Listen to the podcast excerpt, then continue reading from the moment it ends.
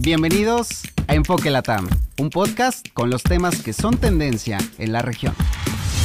Viernes 25 de agosto, bienvenidos a una emisión más de Enfoque Latam. Soy Alex Piñón y como cada semana hacemos este repaso por la información que ha generado tendencia en Latinoamérica. Por supuesto vamos a hablar de estas buenas noticias para la región eh, debido a la expansión del BRICS, los resultados en las elecciones en Guatemala y en Ecuador y claro esta situación que viven los migrantes en la frontera entre México y Estados Unidos. Así que los invitamos a que se suscriban a este podcast en Apple y en Spotify y nos pueden seguir y también dejarnos sus comentarios en las redes sociales. La frase polémica.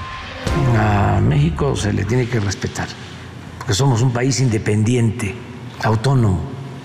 No dependemos de ningún país extranjero. No somos colonia. Son las palabras del presidente de México, Andrés Manuel López Obrador, Contundentes declaraciones en el marco de una audiencia en la cual el Departamento de Justicia de Estados Unidos pidió al estado de Texas retirar esta barrera flotante, estas vallas puntiagudas que están ubicadas en el río Bravo, estas vallas antiinmigrantes que han suscitado preocupaciones humanitarias y tensiones diplomáticas entre ambas naciones. A fondo.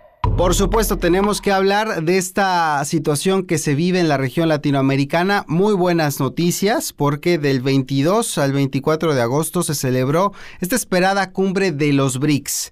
El tema central sería la discusión de los mecanismos para la expansión del bloque. Incluso también se habló de la creación de una moneda común. Finalmente, luego de estos días de extensas reuniones en la ciudad de Johannesburgo, Sudáfrica, se invitó a Argentina, Egipto, Etiopía, Arabia Saudita, Irán, también Emiratos Árabes Unidos a unirse a los BRICS. Su membresía comenzará el 1 de enero del 2024 y es así como lo anunció el presidente sudafricano Cyril Ramaphosa.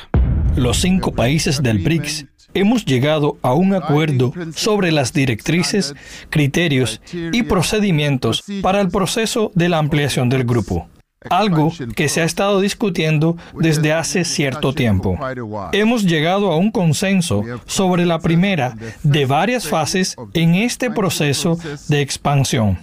Hemos decidido invitar a Argentina, Emiratos Árabes Unidos, Egipto, Etiopía, Irán y Arabia Saudí a unirse como miembros plenos del BRICS su membresía entrará en vigor a partir del primero de enero del 2024. Por supuesto, hubo muchas declaraciones en muchos sentidos. Por ejemplo, la necesidad de reformar los organismos internacionales se habló en estas mesas de trabajo en un contexto donde han quedado en evidencia las limitaciones, por ejemplo, del Consejo de Seguridad de las Naciones Unidas. Uno de estos críticos, quien puso, sí, el tema sobre la mesa, fue el presidente de Brasil, Luis Ignacio Lula da Silva, quien también, por cierto, celebró la expansión del bloque, sobre todo la incorporación de Argentina. Por fin Envío un mensaje especial al querido presidente de Argentina, Alberto Fernández, gran amigo de Brasil y del mundo en desarrollo. Seguiremos avanzando lado a lado con nuestros hermanos argentinos en otro foro internacional. Seguiremos priorizando los temas que impactan directamente a nuestras poblaciones, como la lucha contra el hambre, la pobreza y las desigualdades, así como la promoción del desarrollo sostenible.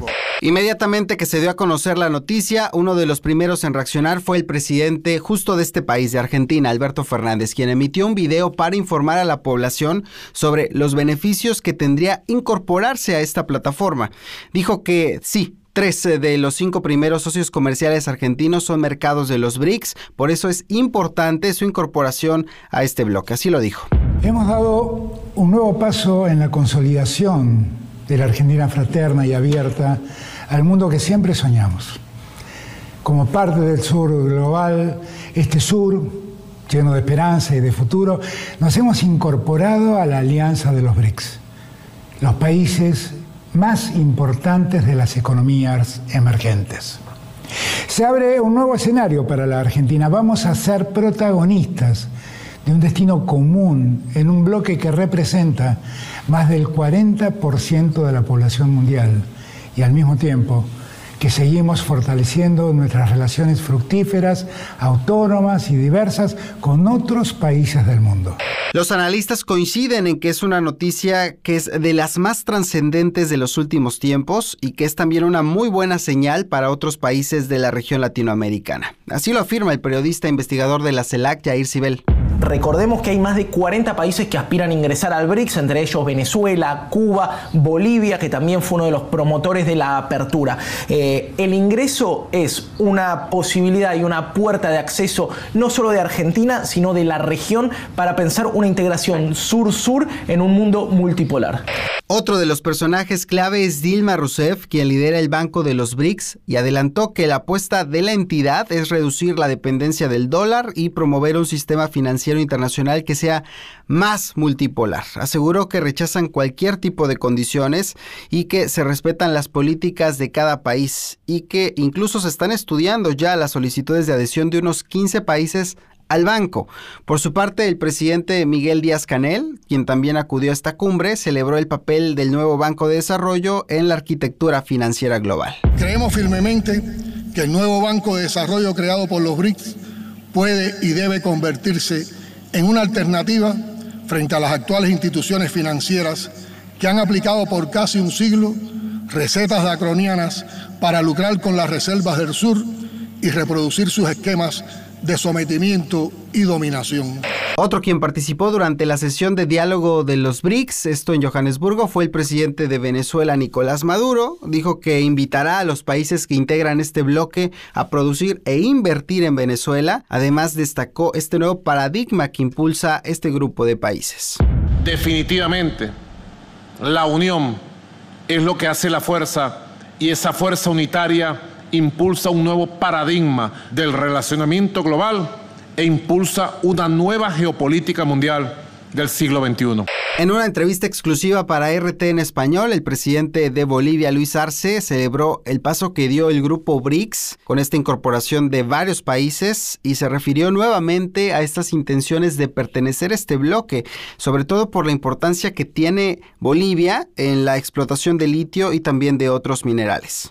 El BRICS representa una alternativa para todos los países que hemos sufrido siempre la expoliación de nuestros recursos naturales sin que nada quede para nuestros países y que en los organismos internacionales no seamos considerados ni tomados en cuenta en la toma de decisiones. El BRICS para nosotros representa la oportunidad de que un país cuente soberanamente sin que tenga que estar sacrificando toda su soberanía sobre sus recursos naturales, sobre su economía, sobre sus decisiones políticas inclusive, nacionales e internacionales, sino que represente una oportunidad de conformar un bloque donde nos demos cuenta que todos podemos aportar unos a otros. En fin, ¿cómo va a quedar ahora el BRICS? Va a representar el 37% del Producto Interno Global y el 46% de la población mundial. Además, favorecerá el uso de las monedas nacionales en el comercio internacional y entre los Estados miembros, esto con el objetivo de reducir la dependencia de la volatilidad del mercado. Breves semanales. Pasemos a otros temas importantes. Una tensa calma, sí, una tensa calma la que se vivió en Ecuador durante los comicios anticipados, pese a estas últimas semanas violentas donde incluso se atentó contra la vida de varios candidatos, candidatos presidenciales. Bueno, finalmente la candidata correísta Luisa González y el candidato de la Alianza Acción Democrática Nacional, Daniel Novoa, se medirán en una segunda vuelta. Luisa González obtuvo más del 33% de los votos, mientras que la sorpresa fue Novoa, con un 24%. Entre las incidencias estuvieron estos retrasos de los centros de votación y problemas con el voto telemático para los ecuatorianos en el extranjero, algo que fue calificado por el expresidente Rafael Correa como un fraude. La siguiente etapa de estos comicios, la segunda vuelta, se realizará el 15 de octubre. En Guatemala también se realizó la segunda vuelta de las elecciones, donde el candidato de Movimiento Semilla, Bernardo Arevalo, se llevó la victoria. Se convirtió así en el aspirante más votado en la historia de este país, con el 58% de los votos. Durante un mensaje, Arevalo se comprometió a gobernar para todos en un tono conciliador y por cierto que recientemente la Corte Interamericana de Derechos Humanos dictó medidas cautelares a favor del presidente electo de este país y de su compañera de fórmula Karin Herrera Aguilar al considerar que sus derechos a la vida e integridad personal están en riesgo de daño irreparable en este país centroamericano. Buenas noticias para Uruguay. El gobierno de este país puso fin a la emergencia decretada por la escasez de agua potable en Montevideo. Según el presidente Luis Lacalle Pou, las últimas precipitaciones permitieron recuperar parte de estas reservas hídricas que abastecen a la población. Y esta semana el Fondo Monetario Internacional aprobó la revisión del programa con Argentina y un desembolso de 7.500 millones de dólares que permitirá fortalecer las reservas del Banco Central. Esto según informó el ministro de Economía del país, Sergio Massa, quien por cierto viajó a Washington con una agenda clave para darle aire a las finanzas del país.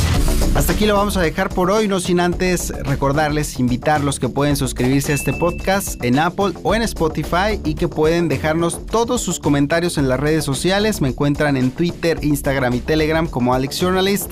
Ahí podemos ampliar la discusión de estos temas que ponemos sobre la mesa. Hasta la próxima.